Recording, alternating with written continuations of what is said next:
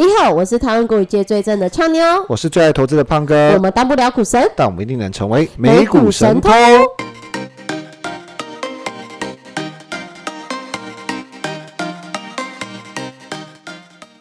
现在时间六月十七号晚上九点十七分，哇，我们第一次这么晚在录音哎，相当晚的一个时间，今天呃做了很多的这个录前讨论。对，啊没错，先呃讲一下，就是我们有一个，胖哥打起精神啊，胖哥，你讲话很没有活力耶，胖哥。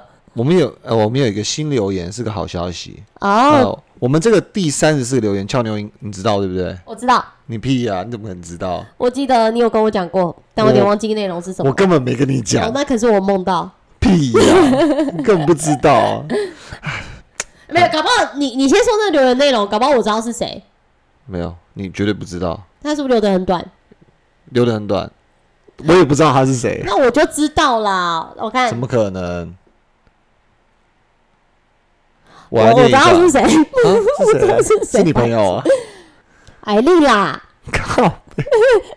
是不是暗自窃喜？我们终于有粉丝了。其实当下我我我直觉就是个认识的人，然后在现在变得失望是是？没有，因为我因为我最近其实就是对周遭的事物比较敏感一点，哦，对，然后我看到的时候，我我觉得蛮感动的。一方面就是因为敏感，二方面是因为这个第三十四个留言好像 过了不知道过了几年了还吧？蛮久的。啊然后当下我心情是这样，我觉得说，哇，是不是上天派一个小天使，在这个时候给了我一点鼓励？那怎么办？我现在跟你讲了这个残酷的事实，不会就觉得蛮好笑这会是一？个鼓励吗？不会不会，是我叫他去留的。没有但我我说你给我五星订阅加评论，评论给我评下去。但但我看了很久，然后我们来练一下，就是他讲说俏妞，他说胖哥俏妞好棒，你在哽咽吗？没有 卡痰，然后然后他讲说继续加油，希望你们粉丝大涨。然后他的署名是现实动态一直 lag 的可怜人，然后我我不知道，我就觉得可说是那不是他。我不知道啊，但哦，我但问一下，大家到底叫什么？一定是我觉得一定应该是啊，而且我觉得就是如果假设是同号留言，感觉会留一些就是投资相关议题，哦，对耶，对，所以我觉得，我觉得这个应该就是有鼓励意味的。听众朋友、朋友们听到这边就知道说我们有多想要你们留言了吧？你知道你们一个留言可以带给胖哥，就好像是那个那个小天使出现一样，有有这个曙光，也是是我们的动力。当下可殊不知，我现在打破了他这个，把它又盖起来，把这光又盖起来了，对啊，因为我们一年多了，其实觉得也录了八十几集了。对啊，上礼拜也是胖哥唯一一次请假的时候对啊啊，跟通友们讲一下，就是礼拜四我们可能也不会相见这样。哦，对对对对，这俏妞个其实最近压力有点大，你们也知道股市的状况嘛？我去这个海里面沉思一下。对，然后呃，因为今天时间开录比较有点晚，就是现在九点二十二分，我们今天要讲的主题是关于呃投资还有赌博这之间的差异。好，然后呃里面有一个比较模糊叫投机，呃，嗯所以我们会一起跟大家做一下探讨。然后时间的关系，我们就赶快进一下盘前、盘后，盘后。昨天美股盘盘后嗯对。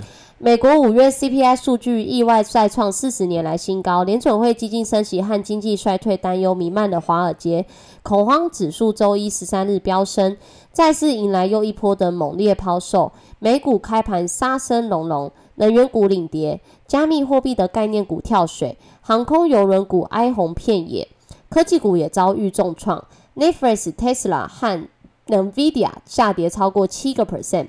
尾盘时段，市场公认的联准会传声筒《华尔街日报》记者刊出，联准会本周可能考虑升息七十五个基点哦，三码诶，本来是市场预测是可能是五十个基点啦，对，不过还是有投行认为，呃，可能会维持五十。目目目前期货的几率来讲的话，升息三码大概是百分之三十，所以大家也不用太过度恐慌。好，那尽管它并未并未使用任何消息来源，但剧透 FOMC 的会议可能结果，促使美股大盘抛售加速，四大指数收盘全数血洗。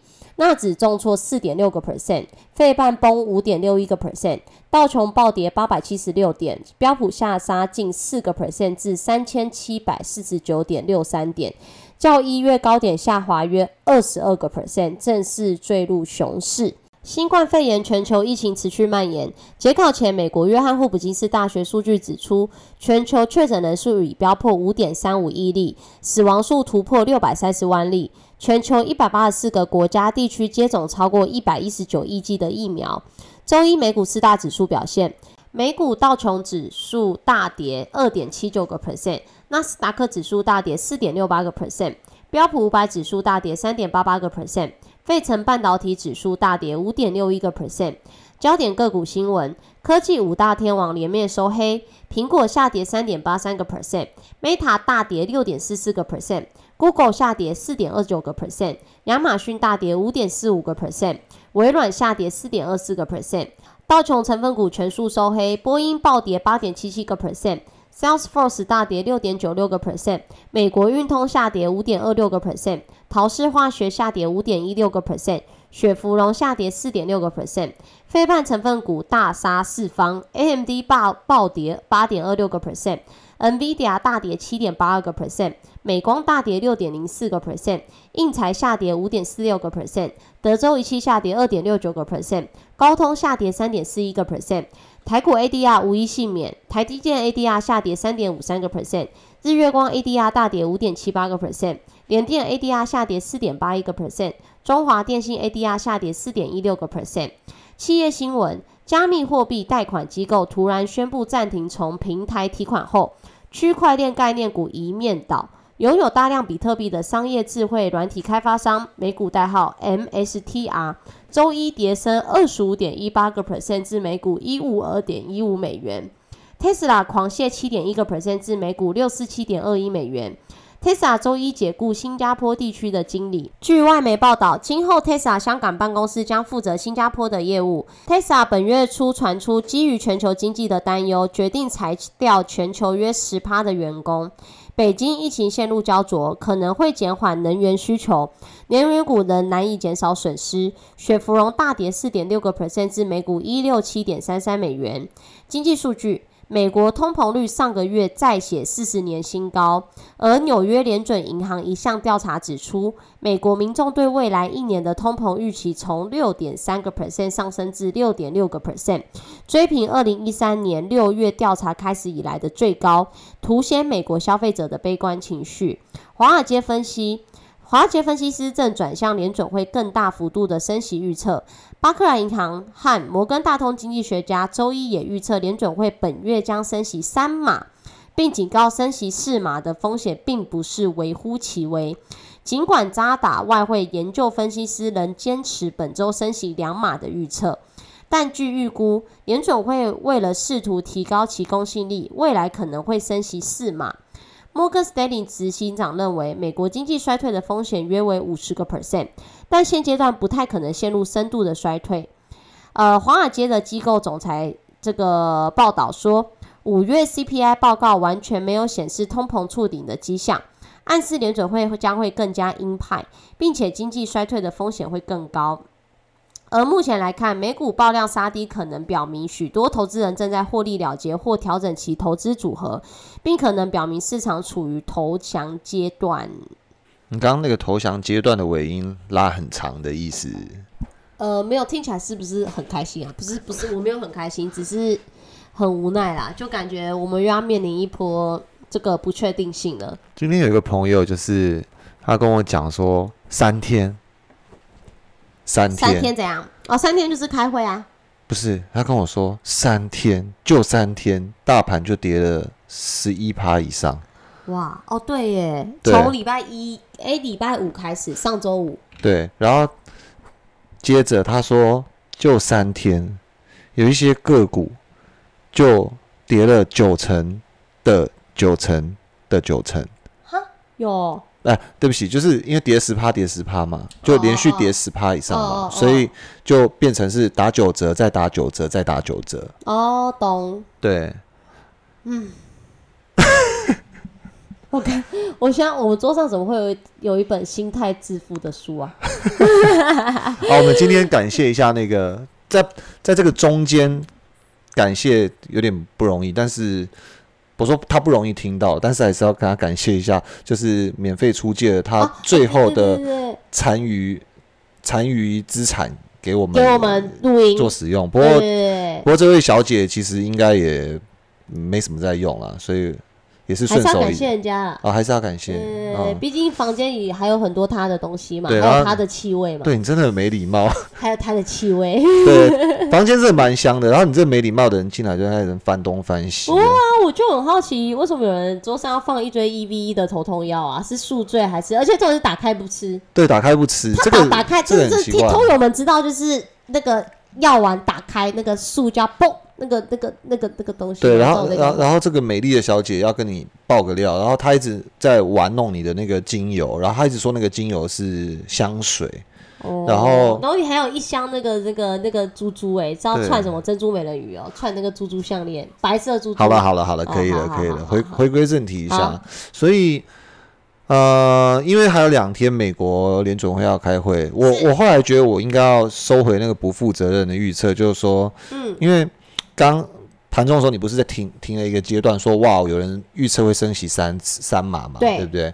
我还想了一下，因为美国这次公布 CPI，还有刚刚稍早公布的 PPI，分别是是八点，好像八点六跟十点十点三、十点四以上，反正就是一个非常高的数对，反正就是一个新兴市场，或者是四十年前美国才会出现的数字。那回顾这一年来，其实很多央行，就是新兴国家的央行，饱受通膨之苦，其实他们都有曾经出现过三码、四码的一一次性升息。是对，所以其实现在好像什么东西没有什么不可能了。嗯，对，所以我我觉得还是负责任一点的去去把刚刚那东西收回，可能对大家都还是不错的。然后呢，然后呢，嗯，我们现在边录就也边开盘了，对，看起来好像有一点点止跌吧？有吗？就是反弹啊，对啊。然后、嗯，啊，我想说的是，我们是我我们之前不是有一集呃提到说啊、呃大家就是呃在，因为我记得五五月的时候好像也有迎来一波反弹，嗯就是升息后的一两个礼拜。嗯，那我们那时候是不是说，就是呃这一个两两个礼拜是好像很好调整的时机？对，其实我们当时有跟大家说，就是如果说有这个反弹，看起来也不是 V 型反转，是建议说大家要调整手上的部位啦。就可以呃品质差换品质好是，啊、至少这几天跌比较凶的时候。嗯，就是呃，套刚刚那个朋友讲的话，对，你是四天十一趴，还是九折九折又再九折？是，对，就是嗯，有换股，可能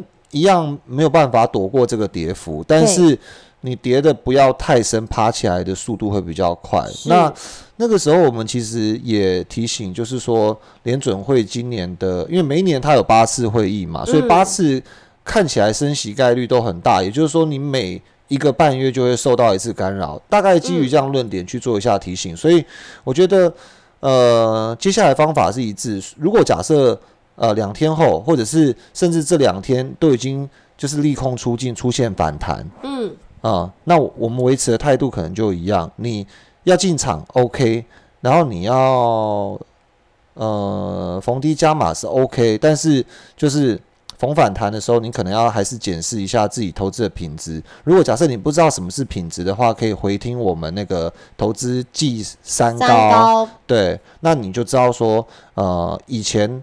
呃，这两年大傻逼的时候，狂追成长股，然后把所有的所谓本益比、本本股价净值比这些全部抛在脑后，不去使用，现在就可以听那一集把它拿回来用。对，就是我们今年以来一直跟偷友们分享的，就是说要这个要去避开三高，寻找三低的那一集。对，然后呃，进入今天的主题，就就是我我我们周末的时候其实做了蛮多的 study，然后有一些有一些呃关于呃就是现阶段比较混乱的时候，我觉得是还蛮适合回头来去检讨一下自己呃，比如说过去曾经操作的轨迹，是，或者是自己的投资状况，那。嗯你会不会很好奇？就是说，诶，这股票好像也就是涨涨跌跌，那嗯，有点像赌博，现在有点输钱那种味道。所以，我到底是在投资，还是在投可？是我一直觉得投资不是赌博，我觉得投机比较像是赌博，因为像我觉得以前的我那种跟着感觉买，其实真的是就是赌博，就是真的。可是我觉得像。自从这种我们开录节目以来啦，就是当然你有在股市中学到教训嘛，可是基本上你现在要买，如果说就像刚刚我们讲的，如果偷友们也会去在乎所谓的三低三高的话，有先做对过研究，那我觉得其实这就不是赌博，你就是真的看好它去做投资。嗯，对，好，那我们呃，我们来引用一下，就是知名网络平台 Stockfield，就是股感的一篇文章。因为其实看了很多关于解释什么是投资与赌博的文章之中，我觉得这一篇是写的特别好。它的标题是在二零二一年六月六号所呃撰的文，然后它的标题是说你是投资还是赌博，以及股市赌徒的十一个症状。那我们可以从这十一个症状去来检视自己有没有赌博的一个行为。首先，他提到说选股是一个非常有趣的事情。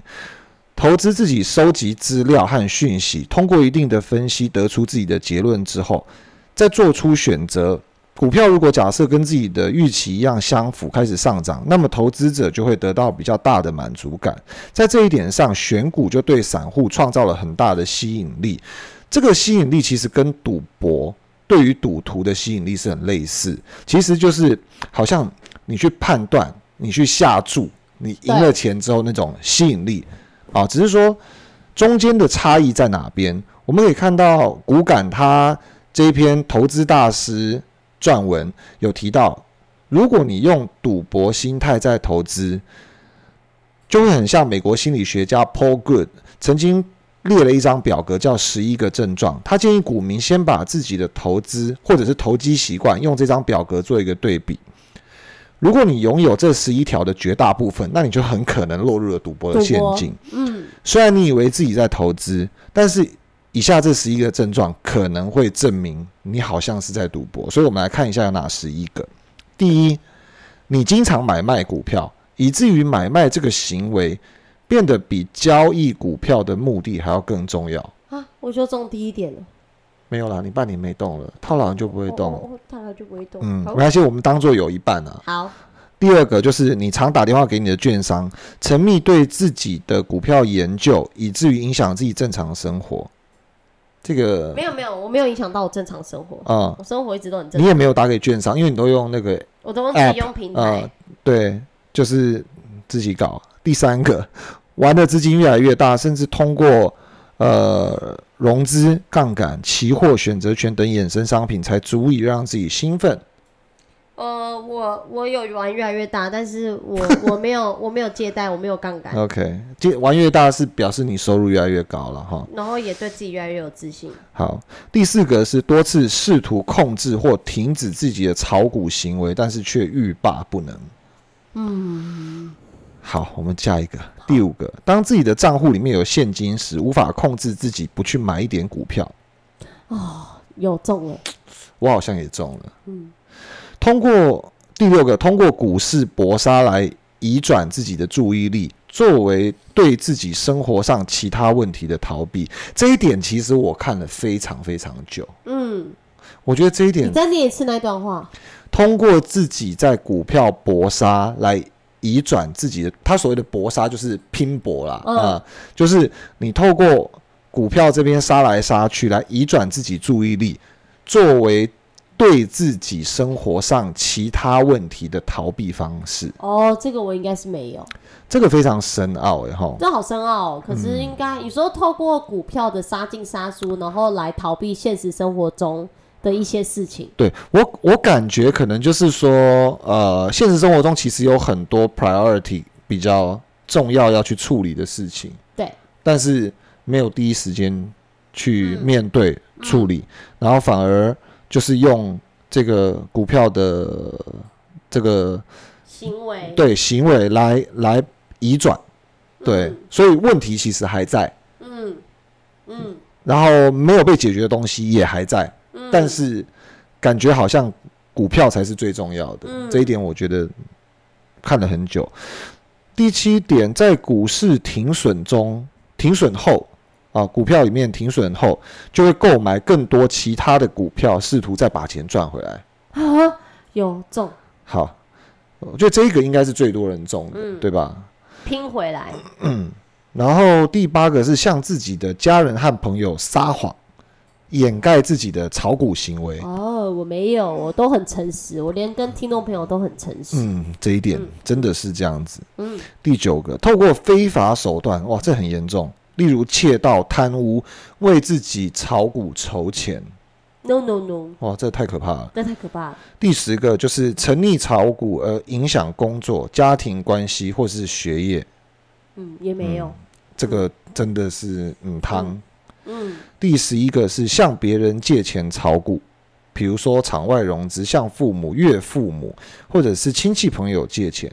嗯嗯，他好，其实我觉得这里面十一点中嗯有很多、有几个点相通，比如说什么透过非法手段啊，透过什么借钱啊，或者是就是为了筹资金啦。对对对对对，其实这个就是就是越赌越大的这种嗯状况啦。我觉得这个就是就是无疑是赌博，所以他他这个呃投资大师撰文哈，他写到就说读完上面这个单子之后，仔细想想身边的一些亲戚朋友，真的有符合上面大。部分描述的假炒股真赌徒。那另外，他引用的是美国哥伦比亚大学赌博治疗中心的主任 Carlos 的一个论点。这个论点呢是关于讲述赌博和赌徒有多年专业的研究。他指出说，赌博的恶习一般多见于青少年，还有二十多岁的年轻人；而沉溺于股市的赌徒则多见于三十岁到四十岁的中年人。什么？我我落在这个中区间了。嗯，我是嗯年轻人，是中年人，哦，你还不到那个三三的那边吗？还不到不，要骗人呢、还不到，还其不到。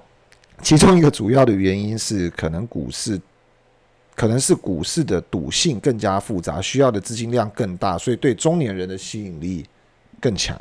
嗯，你是不是迈入中年了不是？我是年轻人。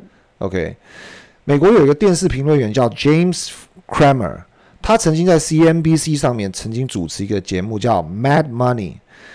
其内容就是接听听众的电话，推荐股票。诶，以前早期好像很多这种、哇诶，就是那种嗯就是那种 call out 啊、call in 啊，什么这种，嗯台湾也有。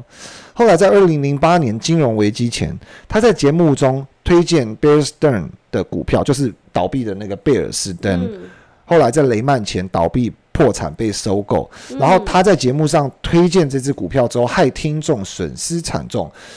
所以这个 Kramer 呢，他就被迫跟公众道歉，也写了一本书。这本书叫《Confessions of a Street Addict》，翻译过来就是“股市瘾君子的忏悔”。这个书名哦真的是那那群就是沉溺于选股的赌徒的最佳写照。嗯那么，其实这个大师撰文里面，他还是提到了成功的赌徒。但我我先呼吁一下，大家千万不要赌，也千万不要笑想成为成功赌徒。嗯，但我们可以听一下他所谓成功赌徒是指什么。他讲到说，有整天忙于股市中选股的散户，到底这些散户有没有赚到钱？这是一个非常难回答的问题。因为首先，很多人没有一个严格的交易记录，我觉得这一点真的是哦很多人连这个基本的都赚不到，就只是沉溺于买卖而已，然后沉溺于当下的这些痛感与快感。对所以你去问那些散户说：“哎、你炒股有没有赚钱？”对，大部分的人会跟你讲，我超赚钱的，嗯我赚了，我赚了超多钱呐、啊。但他其实意思是说，就是我我收了一些钱回来，但是很多股票还在，嗯，所以言下之意说，再等一段时间股票上涨，我就赚了。是其次，还有很多人在选择性失意的这个上面啊，产生了很大的毛病。他们在某几只自己赚钱的这个经历啊，记忆犹深，可以重复十次、二十次、几十次，滔滔不绝的跟朋友分享，说自己有多天才。我当初选股什么时候选了多少股，买了多少钱，赚了多少钱。但是实实际上，他在自己亏钱的股票上却选择淡忘，或者是绝口不提。甚至还有一些人在股票亏了以后，从自己其他的银行账户或者是老婆、父母那边拿钱再补仓。在他看来，账面总额是增加的，所以也不算亏。嗯，这个我觉得有点离谱，对不对？嗯，真的，账面总额这样，我我亏五百万，亏掉了一百万，所以我从老婆的户头拿一百万回回来，啊，我就没有亏钱，这这有点骗自己啦。对啊，骗这有点怪了。嗯 OK，所以他说要检验那些散户是否真的赚钱的情况，不能去问他们。好，所以他其实这边是推翻的啦，就意思是说，没有所谓什么成功的赌徒，要从更客观的途径去研究。嗯，所以这个是要提醒我们的聪明偷友，就是说，你身边每次听到那些报名牌，或者是总是跟你 show off。说他很赚钱怎么样？你千万不要很容易的就被洗进去市场里面，或者是幻想说这个市场其实赚钱有多么多么的容易，或者是只要相信谁，跟着谁，听几支名牌，看几个节目就 OK。其实嗯我们节目就是一直强调投资的风险性，还有呃正确选股的严格态度。嗯，哦，所以呃，我们持续看一下这个呃这个大师撰文，所以呃，他提到说不能去问他们自己，要从更客观的途径去研究。那美国 California 大学的教授 Brad Barber 他有提到。哦，还有另外一个叫做那个呃 Terence Odin，他曾经检验了一家美国券商六万六千四百六十五个个人的交易账户，嗯，你知道得出什么结论吗？就是，呃，我直接讲中文啊，因为他这边是一个原稿，就是他他的意思是说，炒股会减少你的财富。哦，啊，嗯，就是意思是说，你如果一直在 trading，对，你一定会把你的钱越 trade 越少啊，所以他他翻译成说，炒股会减少你的财富，对。然后他列了一个报表，嗯、我们有需要把它丢到那个 Telegram 吗？好啊，可以啊好，，就是呃，还是要强调这个是呃未经允许，但是我们觉得呃骨感的这个大师撰文非常非常好，所以我们对，所以我们是用一个读书会的态度来把这个东西就是。读用读的方式，然后把这个骨感的这个智智慧分享给大家。OK，那这个图里面有显示到说，在六万多个个人账户之中，那些买卖股票越频繁的散户，它的净回报率越低。所有的平均年化报酬率比标普五百指数的回报至少低百分之一点五左右。那它采样的时间当然是一九九一年到一九九六年，嗯，比较久一点。那那个交易频繁散户的这个年化报酬率，哦，等等，我要更正一下，他他他的意思是说，呃，几乎所有的散户，不管你是不是很频繁交易，都比 S M P 五百还要低一点五，嗯，所以他是用这个统计六万多个，反正就是炒股，然后不管频不频繁，不管不对，你不所有的户头里面六万多个，你都比标普五百买着不动。在这个一九九一年到一九九六年六万多个户头的采样之中，你还是输给了标普五百，每年一点五 percent 左右。是，那如果是频繁交易的散户的话，更惨，它的回报率会比标普五百指数还要每年低六点五 percent。所以有些朋友可能会说，散户选股当然亏啦，因为他们是散户嘛，因为他们没有专业技能啊，等等等等。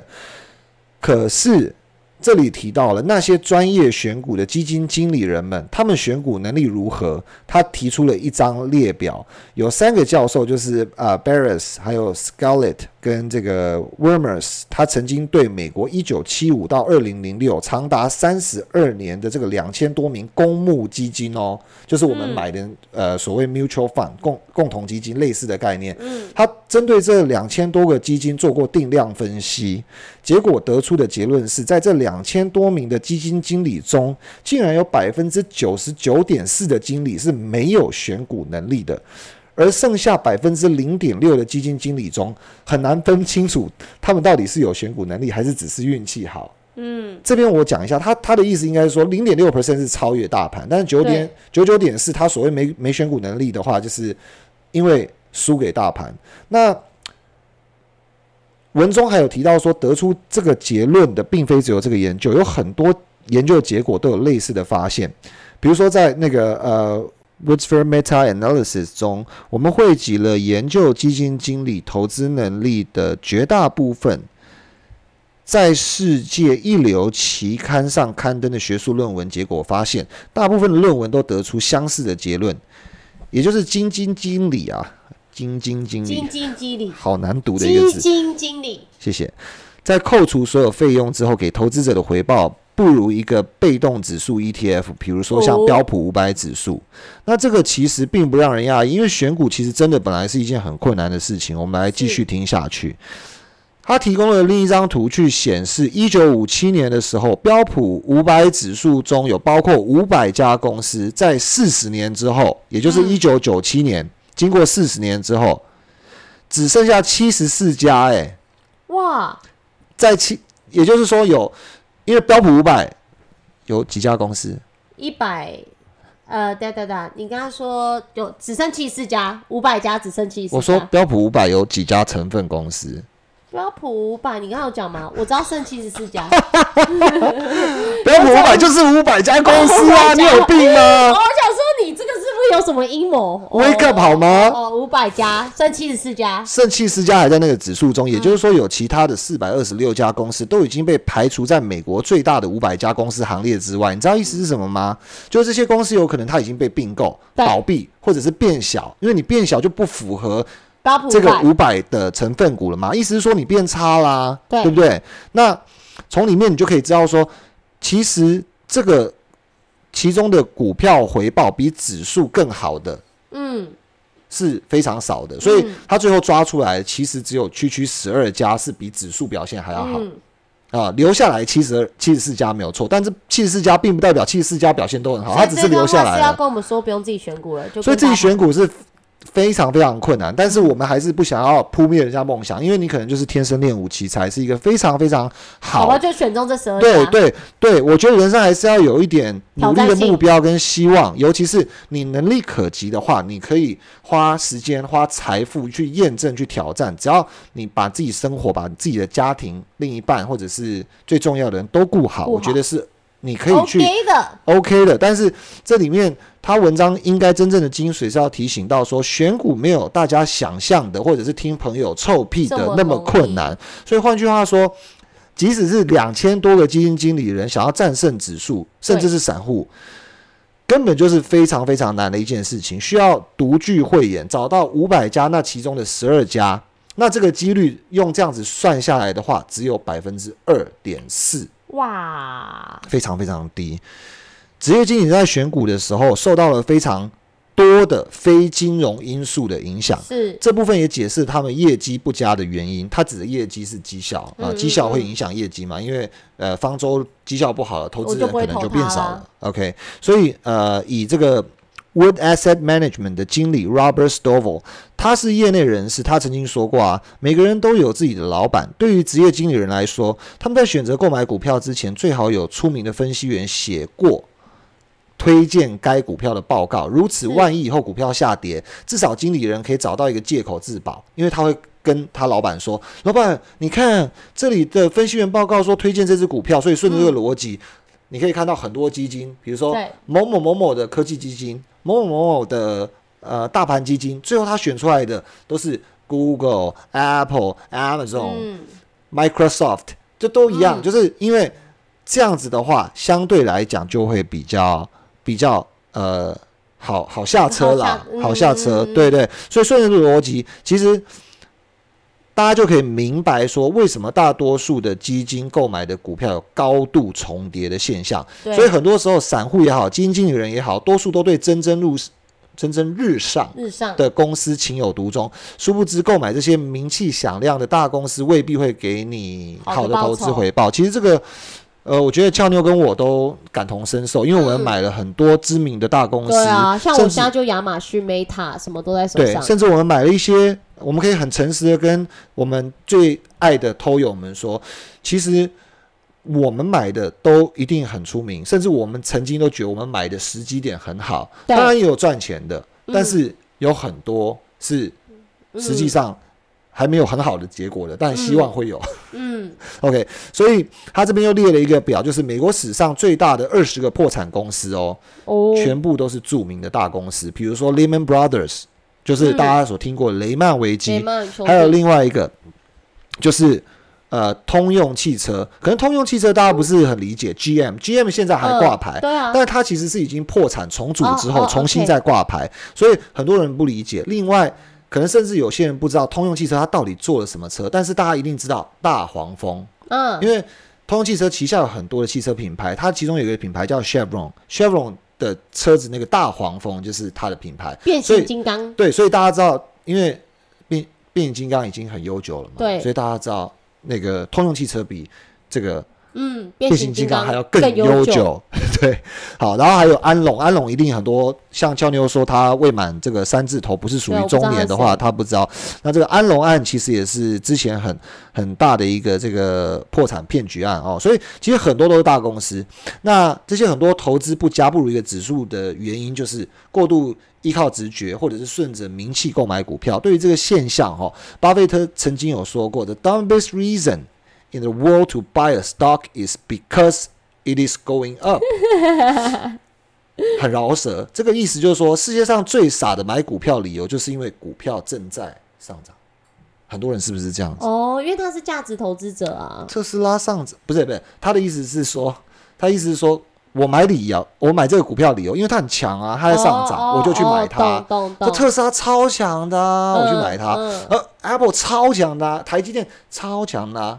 我先澄清，就是我们对上述三家公司没意没有见，就是对对没有任何意见对，就是就是说，很多的状况很容易顺着这样子的氛围，就嗯。把大家给洗进去了。是。哦，那这一篇我们是在呃探讨所谓投资与赌博之间的差异，所以大家可以、呃不妨，反正你我们也不想看盘，嗯，所以就静下心来去呃了解一下我们的行为跟呃这个大师撰文中的差异。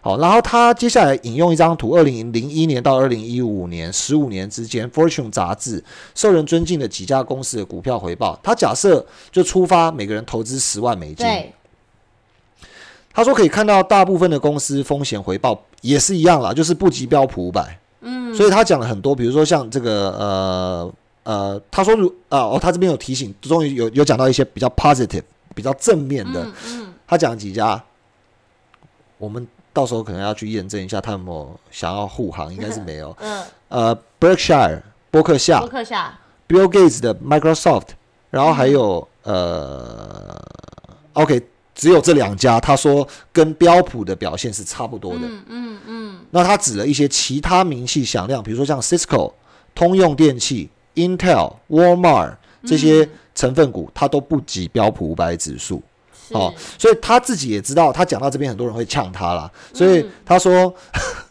很多人会说某某某某你是谁？我为什么要听你的？所以他决定他抛弃他自己的论点，他就引嗯用世界上的几个专家，比如说一九九零年诺贝尔经济学奖得主这个 Merton Miller 嗯。曾经说过，如果假设一万个股民在那里选股，根据几率，其中一个会选到涨好多倍的股票，哦，其中一个。一万个一个，啊、但是这只是一个几率游戏，因为很多人认为他们是有目的的选股，但是嗯他们其实不是，只是一个概率而已。嗯另外，他引用美国著名的经济学家 Michael Jensen 曾经有说过，没有证据表明公募基金能有能力战胜市场。另外，呃，美国著名基金呃，他有提到，就是说，呃，股市中的任何一个人跟全世界的六十亿人比起来，他所知道的讯息都是一些微小的部分。这就是为什么没有人能战胜这个市场的道理之一。嗯 OK，我们要加速一下。然后，另外他引用了那个美国债券天王，也也就是 Pinko 的创始人 Bill Gross 曾经讲到一个令人深刻的话。他说，每个投资大师，像巴菲特、索罗斯，还有他说他自己嗯，他说他自己大师啊，是啦是啦，他是大师，嗯都受惠于这个伟大的时代。一些投资者承担了一些风险，加以杠杆，获得了一些回报，便被冠上嗯大师的名称。殊不知，他们其实只是比较幸运的那个少数族群而已。嗯，OK，文章写到这边，教牛听完有什么想法？其实我觉得里面听来听去，无疑就是他先给你知道说你是不是有陷入到赌博的迷失，就你到底在投资还是赌博。那当然列了十几项嘛。当然我觉得可能不是全部人都符合全部啦，只是说，当然有几个是。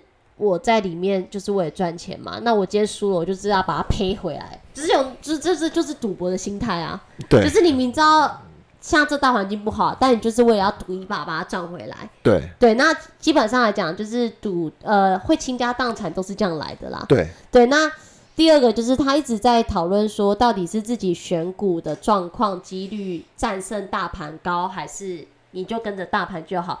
基本上来讲，听完一整个就是其实就跟着大盘做就好了，不用自己去做选股。其实其实你有没有发现一件事情，就是嗯你刚刚在做 feedback 的时候，对，我觉得这两个点跟一个东西很像，就是人性。因为你刚刚讲到说，呃，对啊，我们都知道跟大盘就好了。然后嗯你刚刚讲第一个是，呃，我想要赢回来，对所以我投入了更多资金。一个是关于我是不是主动去花时间挑一些东西，嗯跟关于我要不要砸更多钱进去。嗯可是这两件事情的来源都跟你想要从里面赚取赚取或者是拿回对，一些你自己的资产，所以当心态变成是这样的时候，就真的是很嗯。接近于赌博，赌博。甚至你就是在赌博了。所以当然，因为我们在收集文章跟呃探讨题材的时候，我们其实有很很多的时间我们去阅读。那有一些很厉害的这些呃撰文者或者是布洛克、财经布洛克，嗯，他们甚至有呃细分投资、投机，还有赌博的九宫格。嗯，那时间的关系跟因为我们这边素材准备的关系，我们就如果假设有兴趣的朋友给我们留言分享或、嗯。或或或告诉我们有兴趣，可能我们用其他的方式在做探讨。可是很快速要讲一下，就是、嗯。如果你今天很想要一本万利，对。很想要快速决胜负，对。很不能输，输了要凹进去。对，然后还有你可能影响到了你的家庭，影响是到你的生活等等这些东西，全部都是属于很接近于赌博。所以通常呃，投资是什么样呢？就是很像经营一个事业或经营一家公司一样。这是从我们美美股神偷开录第一集以来就一直秉持的观念。我们投资公司会怎么样？就是我们自己如果开一家公司，嗯。应该这么说，我们自己开一家公司会怎么样？比如说我们开了美股神偷这个集团，到现在。我们开这间公司到现除了在就是想要赚钱呢、除了俏妞请假之外，嗯？我们从来没有停播，啊，对。对不对？对。我们也没有赚到钱，但我们也没有放弃。对，我们也没有放弃，我们做的是都想流泪了。长期没错，经营，经营。我，们希望偷友们能知道我们的用心，我们希望一点一点的笼络偷友们你们的心青睐，对青睐，这个就是经营，但是不代表会成功，对了，有可能会但不做就不一定会，不做一定是不会成功的啊、对这个就不知道了。对这个只是心态上的对。的差异，但是我我跟俏妞从来没有想过说，我们今天开录一集，然后我们要砸五百万嗯。买广告，嗯，然后呢，让所有人全部都来跟我们这个点赞之后，然后得到很多广告商的赞助，然后下广告，得到很多很多的好处。因为我们深信，我们要投资的话，我们第一个我们要先投资自己，把自己的内容做好、做充实。做充实之后呢，从我们自己的真实状况能够。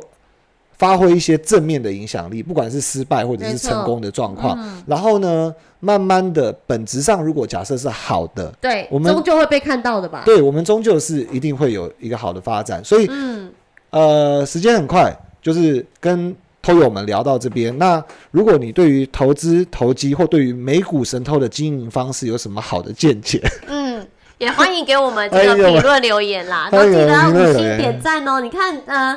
胖哥在开录的时候，因为一篇留言造成他这个在这个周末期间有带来这么大的这个曙光，所以就是通友们给我们任何的评论，不管是好是坏或需要改进，没有啦，那是伴伴伴随其他的事情。哦，我们我们都是非常是希望说在下面可以得到一些回馈来，要不然其实录这八十几集以来，我们也不知道我们到底有什么地方要改进嘛。对啊，所以其实如果说能给我们多一点的 feedback 的话，其实可以让我们走得更长久。也希望说你希望我们走得更长久。对对，好，我是俏妞，我是胖哥，我们下期见。投资一定有风险，股票投资有赚有赔，申购前应详阅公开说明书。本节目与所推荐分析之个别有价证券无不当之财务利益关系。本节目资料仅供参考，投资人应独立判断、审慎评估并自负投资风险。